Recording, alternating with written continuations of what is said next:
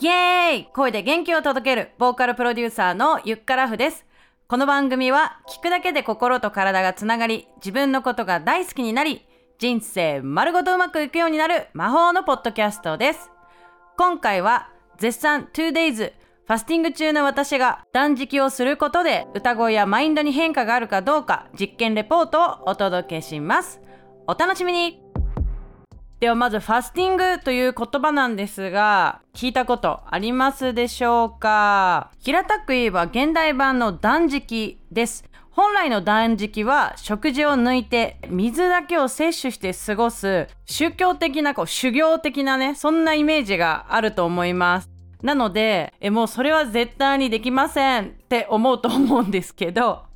現代版のファスティングはデトックス効果やダイエット効果腸内環境をね改善するさまざまな効果がね期待できるものとなっていてただ水を飲むだけじゃなくて酵素が入ったミネラルドリンクを飲んでやり過ごす。そんなですねスタイルの断食なんです。なんでね今回この夏にやろうかなと思ったというとなんか最近夏だからっていう理由でビールすごい飲んでたなと思っててそう。それでなんかちょっとあれむくみがすごいかもと思ってこれは良くないなと思ってちょっとやってみようと思ったんですよね。そう。なんか体も重くてね実際なんかお腹出てんなって思ったし。あとは結構ねインスタとかでよく見てたんだけどノーンという、えーブランド NOUN というブランドの、えーファスティングミネラルドリンクをアップしてる人が私の周りではすごく多くてあのすごい良さそうだなと思ってて。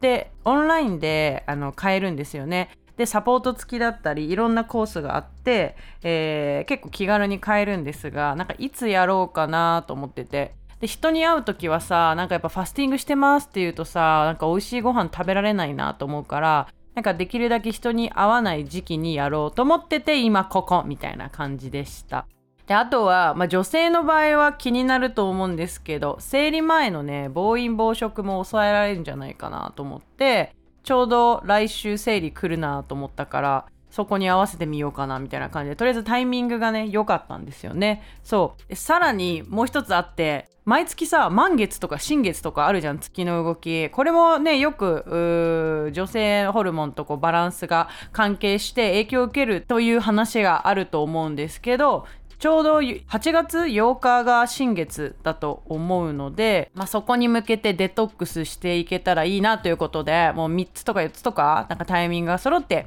今やろうとしているところでございます。はい。あの、今回私は2日間飲み物だけで過ごすんですけど、いきなりね、やるんじゃなくて、ファスティングにもスケジューリングがちゃんとあります。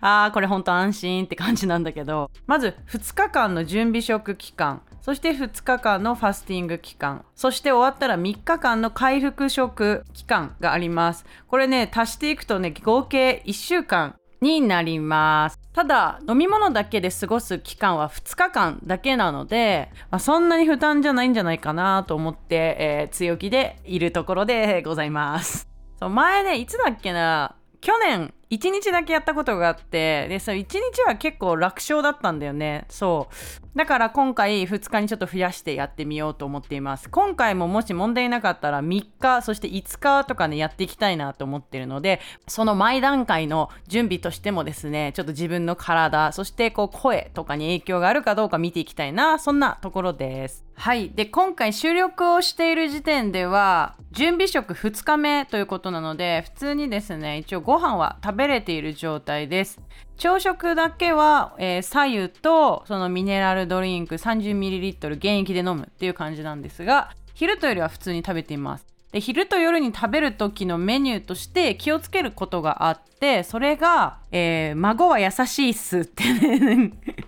ウケるよね。このね「ま」とか「ご」とか「は」っていうのはその言葉の頭文字なんですがまず「ま」は豆類「ご」はごま類「わ」はわかめ海藻ですかね。で優しいっすの「や」は野菜。で「さ」は魚。そして「し」はしいたけきのこ生姜。で「い」が芋類穀物類米とか玄米とか雑穀。そしてちっちゃい「つ」は漬物。かっこ植物性乳酸菌。で最後の酢は酢の物クエン酸ということになります。はい。かなりですねもう超和食っていう感じなんですけれども実家のご飯って感じがするのよすごい。なんかそれこそ玄米とかひじきとかさなんか煮物とか全部茶色いやつみたいなイメージだよね。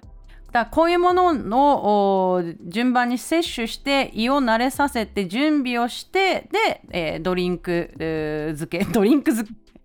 なんか薬漬けみたいな言い方しちゃってごめんなさいだけど。